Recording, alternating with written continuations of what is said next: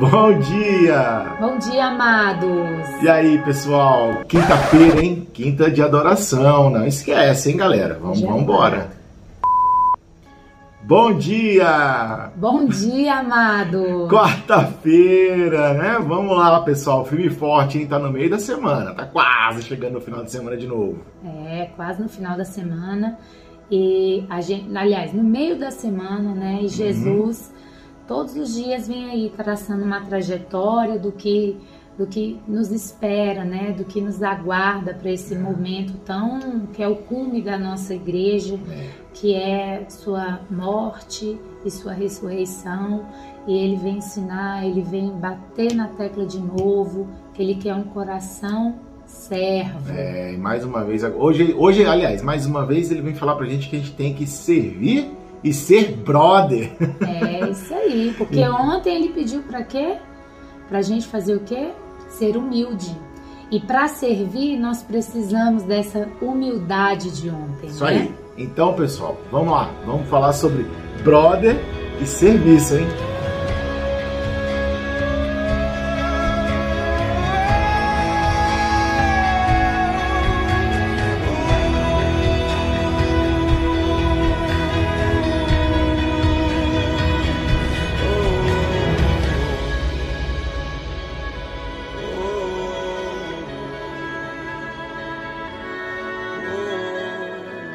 Qual é o evangelho de hoje? Então, hoje o evangelho está lá em Mateus 20, versículos de 17 a 28, e nós vamos destacar o versículo 28 que diz assim: Pois o filho do homem não veio para ser servido, mas para servir e dar sua vida como, como resgate em favor de muitos. É isso aí. Tem dois detalhes bem legais nesse evangelho, né? O primeiro detalhe que a gente pode estar mais acima, nos versículos mais acima, é o seguinte: que Jesus era um cara muito reservado. Apesar de falar com multidões, né, entrar nas sinagogas ensinar os mestres, né, um cara super influencer, né, mas ele era um cara muito reservado, ele tinha poucos amigos. Amigos, eu não falo conhecidos, colegas, eu falo amigos, né, que eram os discípulos. E que ele escolheu. E que ele escolheu E e, que ele intimidade. confiava e tinha intimidade, né? Então, quando ele tinha que contar alguma coisa que era muito grave, que era muito complicado, assim, sabe, que era pesado, sabe? Você em casa, quando você vai contar uma coisa que tá te afligindo, uma coisa que te preocupa, uma coisa que te machuca, você conta pra quem? Você conta pro teu amigo, mas quando eu falo amigo, é amigo brother, entendeu? Aquele lá que você pode contar. E Jesus Cristo fazia a mesma coisa.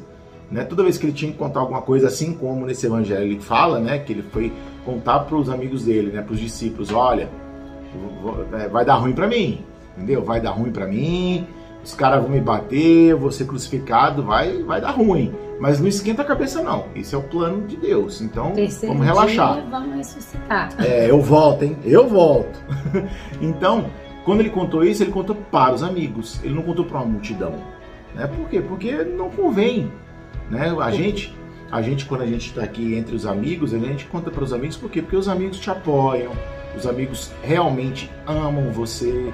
Né? Então a gente está sempre é, é, podendo contar com essas amizades. Né? E essas amizades vão nos apoiar nos momentos mais difíceis. É, porque imagina Jesus falar para uma multidão o que queria acontecer.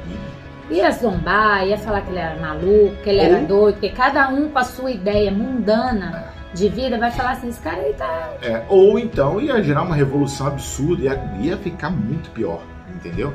Então Jesus sabiamente, claro, é Jesus, ele contou só para aquela galerinha dele ali. E pra que que ele fez? E por que que ele fez isso? Porque ele tinha que, é, que mostrar para os seus amigos, né, para quem ele escolheu e queria dar continuidade a esse projeto divino, é, que a gente precisa se humilhar, que a gente precisa ser humilde, que a gente precisa servir, apesar de sofrer na carne, na nossa, sabe, na nossa é, na- nessa humilhação, nessa flagelação que, que a gente. Todos esses acontecimentos. Porque se a gente não faz isso, a gente não consegue dar ao outro o que Jesus quer que a Isso gente dê, que é nós mesmos. Aí ele estava ali falando tudo que ele iria passar na intimidade para aquelas pessoas, para quê? Para que, eles, que ele pudesse servir é, de todo o seu íntimo para eles, para falar para eles terem um entendimento de que os pecados daquela, daqueles amigos ali seriam perdoados. E eles tinham que ter essa ciência porque depois eles iam pregar isso. É isso.